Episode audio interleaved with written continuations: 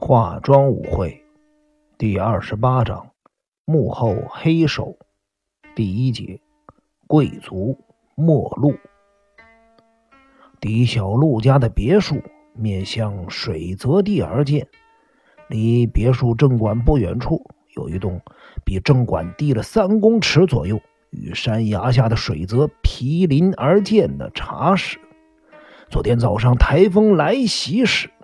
这间茶室惨遭了淹水的命运，但是由于室内的地板架高了两公尺左右，因此只有床下浸在水中。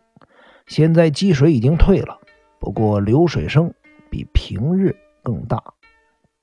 这里可以说是狄小璐独子的梦想宫殿呢。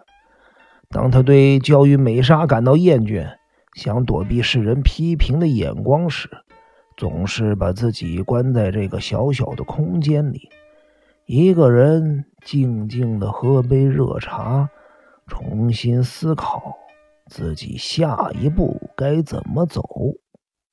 战争让狄小璐独子从高高在上、足以向世人夸耀的贵族生活，一下子跌入了平民的生活中。以往肩负子爵的荣耀。也在瞬间让他成为了世人的笑柄。战前的情况还好，子爵的头衔至少可以让狄小璐太久风光了一阵子，一家人在同族里多少有点地位，做起事来无往不利。但是战后，残酷的现实毫不留情地把一切幸运从狄小璐独子身边带走。狄小璐独子。对狄小璐太久没有任何亲情而言，而狄小璐太久对狄小璐独子，除了冰冷的对待之外，就是轻视。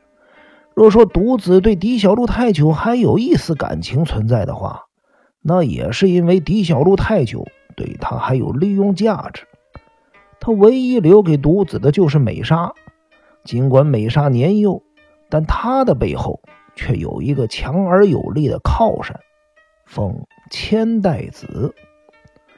因为这个缘故，向来自视甚高的独子必须过着痛苦、坚韧、屈辱的日子。这也是他为什么需要梦想宫殿的原因。昭和三十五年八月十五日晚上十二点左右，英泽附近。又开始笼罩在浓雾中，水泽边的茶室从雾气中透出强烈灯光。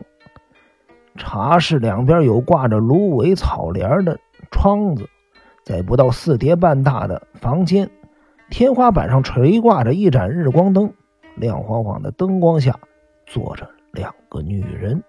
李小璐独自倚着屏风，端坐在炭炉前面。他穿着小千古梭的和服，腰间系了一条博多带子，左边带子上还夹着一块泡茶时用的浮沙。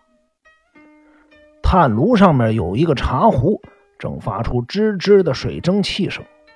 距离炭炉稍远处，只见奉千代子穿着一袭洋装，优雅地端坐在榻榻米上，他脸上的表情。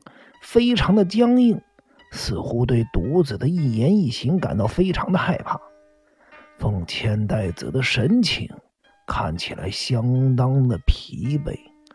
飞鸟中西进行手术时，他一直守候在手术室的外面，双手不断的冒着冷汗。在一连串的命案后，飞鸟中西又遇上了意外的枪击事件。这些对奉千代子来说，的确是相当大的打击。尽管有村上一言和西子在旁边安慰他、鼓励他，不过真正支持奉千代子的是他本人过人的耐力。他甚至反过来安慰飞鸟中西。对飞鸟中西而言，这次枪击事件发生时，所有关心他的人都在他的身边，虽然有大量出血。但是现场正好有两位合适的输血人，他的运气实在是太好了。取出来的子弹，经过鉴定后，确定是从科尔特市点二二口径的自动手枪里射出来的。手术后，丰千代子和西子、村上一言一起进入病房探望飞鸟中西。他开口问的第一句话就是秋山卓造的安危，这令奉千代子有些吃味儿不过，他也因此体认到了飞鸟中西和秋山卓造之间深厚的情谊。对于为了追击凶手而不顾性命危险的秋山卓造，他也觉得有点愧疚。秋山叔叔一定没事的，如果您不放心，等一下我就去找他。飞鸟中西默默的点了点头。稍后，西子把打火机拿给了飞鸟中西看，他只是笑着说：“拿给金田一先生。”西子明白了父亲的意思，他紧紧的握着飞鸟中西的手，然后一言不发的走出了病房。之后，第一场英明也前来探望飞鸟中西。飞鸟中西对敌场英明说。我欠了教授两个人情呢。过了一会儿，医生提醒大伙该出去了，只有凤千代子留了下来。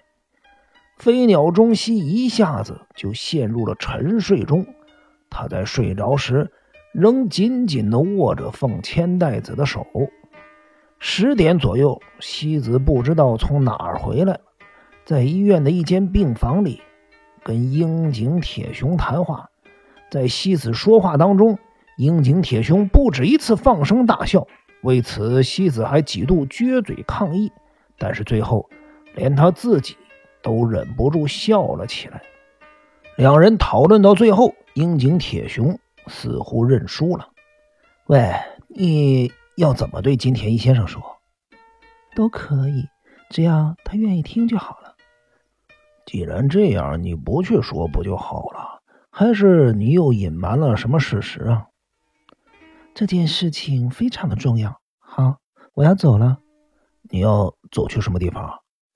我要去和傅阿姨换班。她再这样下去，铁打的身子也吃不消。当西子来到医院门口的时候，狄小璐独子正好打电话给凤千代子。护士告诉西子这件事情，于是西子对护士说。我正好打算跟他换班，那么我去请凤阿姨来接电话，你就不用跑这一趟了。啊，那真是太谢谢您了。